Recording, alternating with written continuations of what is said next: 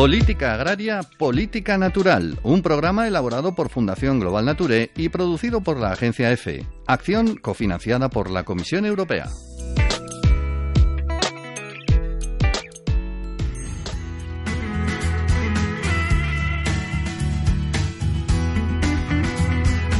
Bienvenidos a este nuevo espacio que a partir de ahora os explicará cada semana de una forma amena qué es la política agraria comunitaria o PAC, cuál es su historia y cómo nos afecta como ciudadanos europeos. Saludos de Vanessa Sánchez y Blanca Hurtado en la producción, Alberto Coca en el control de sonido y Pedro Palomay en el micrófono.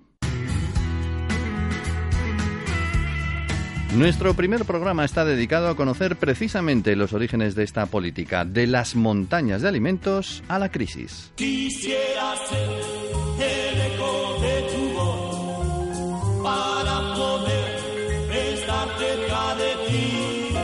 Estamos a finales de los 50, inicios de los 60. Elvis Presley y el dúo dinámico copan los primeros puestos en las listas de éxitos y Europa vive el periodo conocido como Guerra Fría tras la Segunda Guerra Mundial. En España el franquismo manda, aunque se ha logrado superar la situación de posguerra y empieza a haber clase media. Aparecen las primeras televisiones, pero en la mayoría de los hogares solo existe la radio. En 1957 nace la Comunidad Económica Europea, integrada inicialmente por Alemania Federal, Bélgica, Francia, Italia, Luxemburgo y los Países Bajos. Y la PAC surge cinco años después, en 1962. Eduardo de Miguel, director gerente de Fundación Global Nature, nos explica cómo era Europa en ese momento.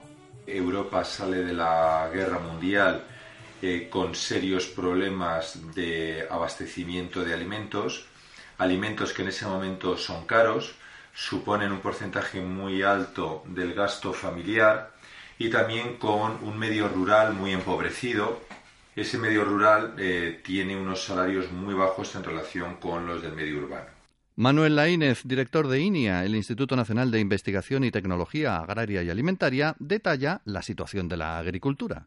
Era una agricultura donde todavía no se había producido una intensificación productiva derivada de eh, la utilización correcta de los medios de producción y de la mecanización. Era una agricultura que estaba en, pleno desarrollo en aquel momento.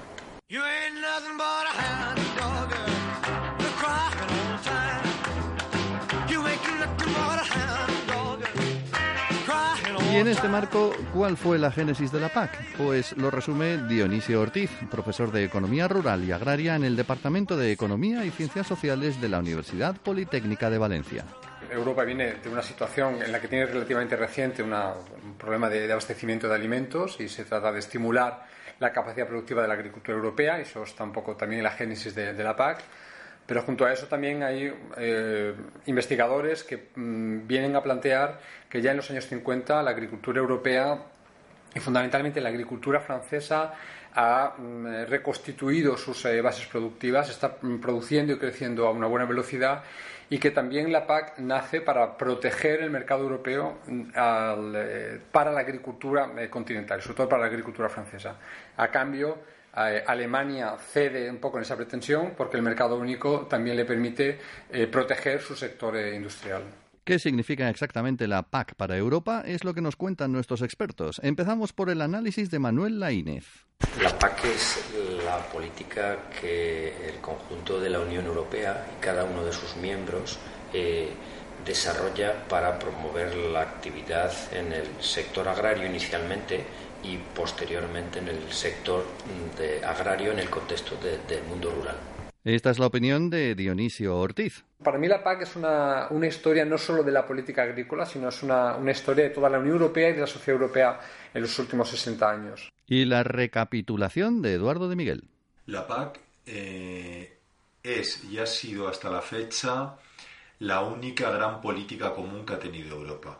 Pero tenemos más opiniones. Enrique Bellés, responsable de frutas y hortalizas de Federación de Cooperativas Agroalimentarias de la Comunidad Valenciana, la define así. Yo creo que es la única política en este momento que se ha sido posible aplicar. Celsa Peiteado, coordinadora de Política Agraria y Desarrollo Rural en WWF España, también aporta su análisis.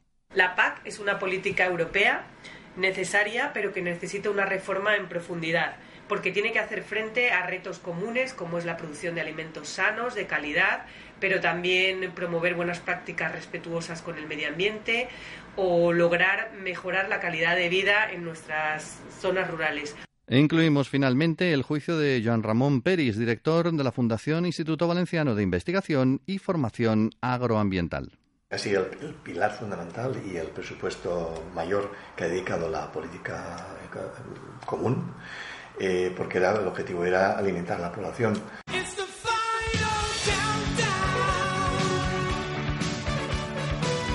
Pasan los años, Europa crece y se transforma y llegamos a los años 80. ¿Realmente se lograron los objetivos de la primera PAC? Joan Manuel Mesado, secretario técnico de la Unión, nos da la respuesta. La PAC inicialmente cumplió su objetivo, era un objetivo de producir alimentos para abastecer a, la, población europea después de, la, de la guerra. Inicialmente cumple sus objetivos de, alimento de esta población, pero evidentemente al subvencionar lo que es la producción y cuanto más produces más cobras, evidentemente lo que se va provocando poco a poco es una sobreproducción de determinados productos.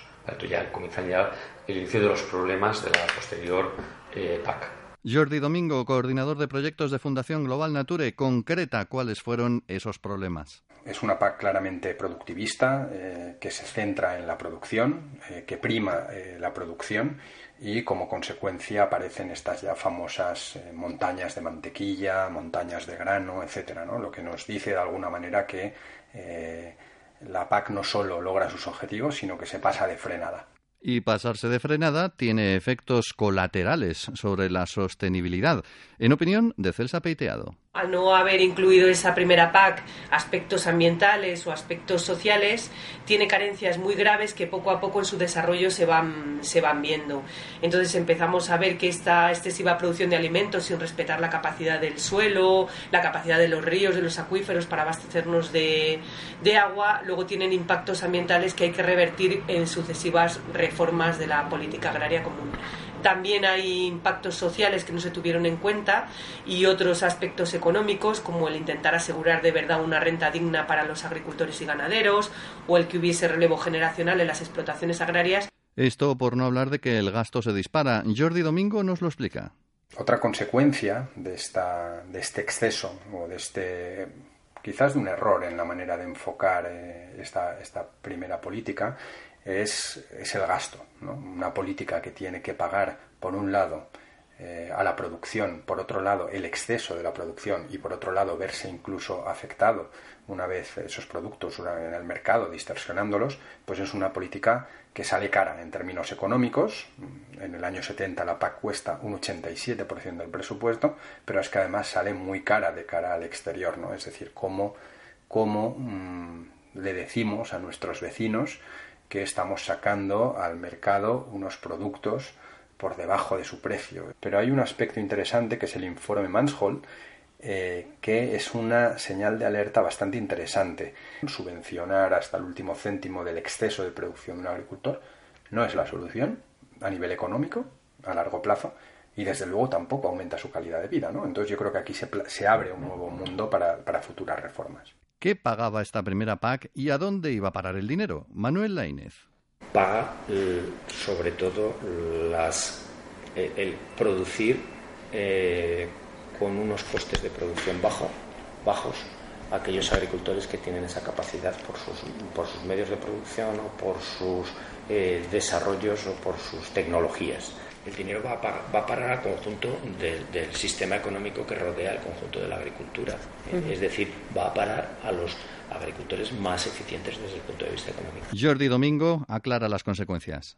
La idea es incentivar esos, esos cultivos, pero esto tiene, bueno, incentivar la producción, pero esto tiene eh, unas consecuencias eh, bastante importantes, ¿no? Y es que eh, no se produce más de lo que se necesita, sino se produce más por producir más. Y el exceso de producción se convierte en un problema incómodo. ¿Por qué? Enrique Bellés. Cuanto más produzca el agricultor, más beneficios tiene. Esto genera excedentes en el mercado. Esos, esos excedentes conllevan unos costes, primero porque se ha tenido que pagar al agricultor para generarlos y por otra parte para almacenarlos y en tercer lugar para deshacerme de ellos, es decir, los remito al mercado internacional con unas primas para que puedan ser competitivos generando un doble problema costos para la Unión Europea y, por otra parte, distorsión del mercado internacional. Sin embargo, los problemas pueden llegar a desbordar a la propia Unión Europea, tal y como cuenta Celsa Peiteado. Y esto hace que haya problemas en terceros países porque se hunden los precios de productos a nivel mundial, perjudicando gravemente a los países en desarrollo que no pueden competir con los productos europeos que tienen esta financiación pública.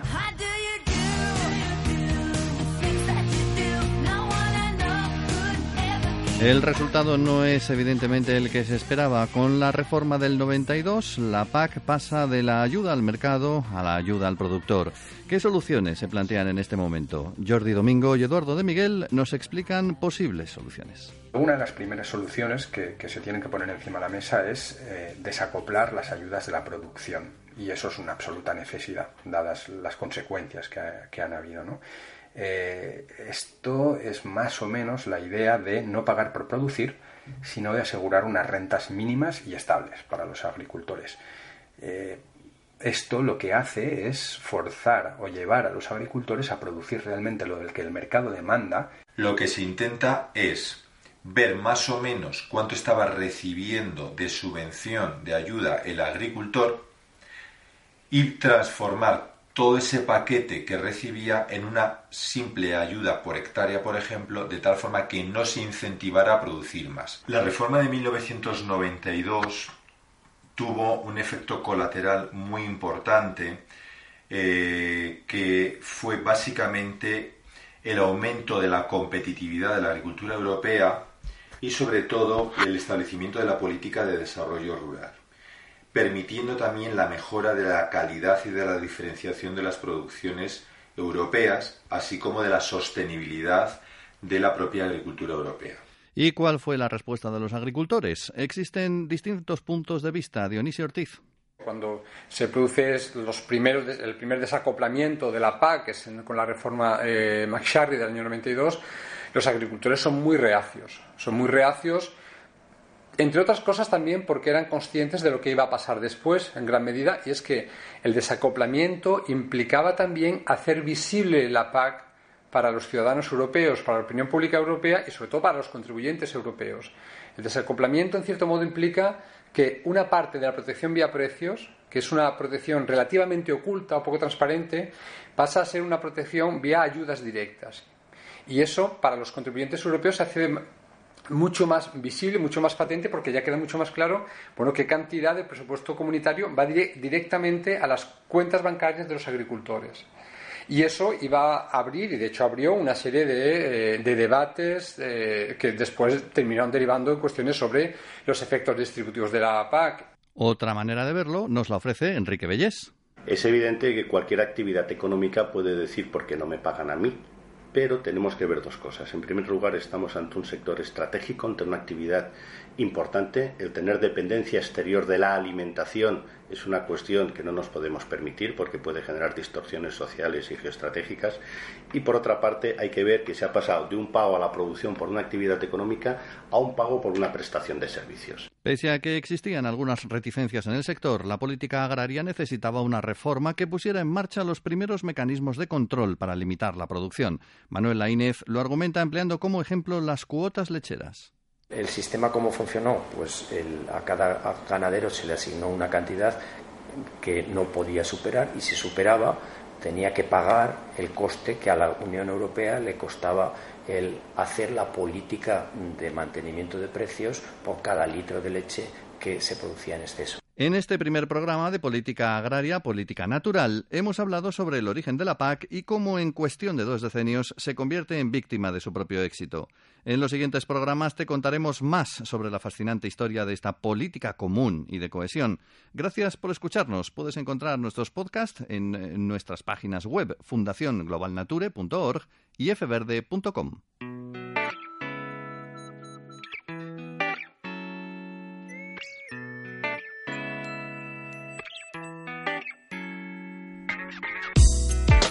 Política Agraria, Política Natural, un programa elaborado por Fundación Global Nature y producido por la agencia EFE. Acción cofinanciada por la Comisión Europea.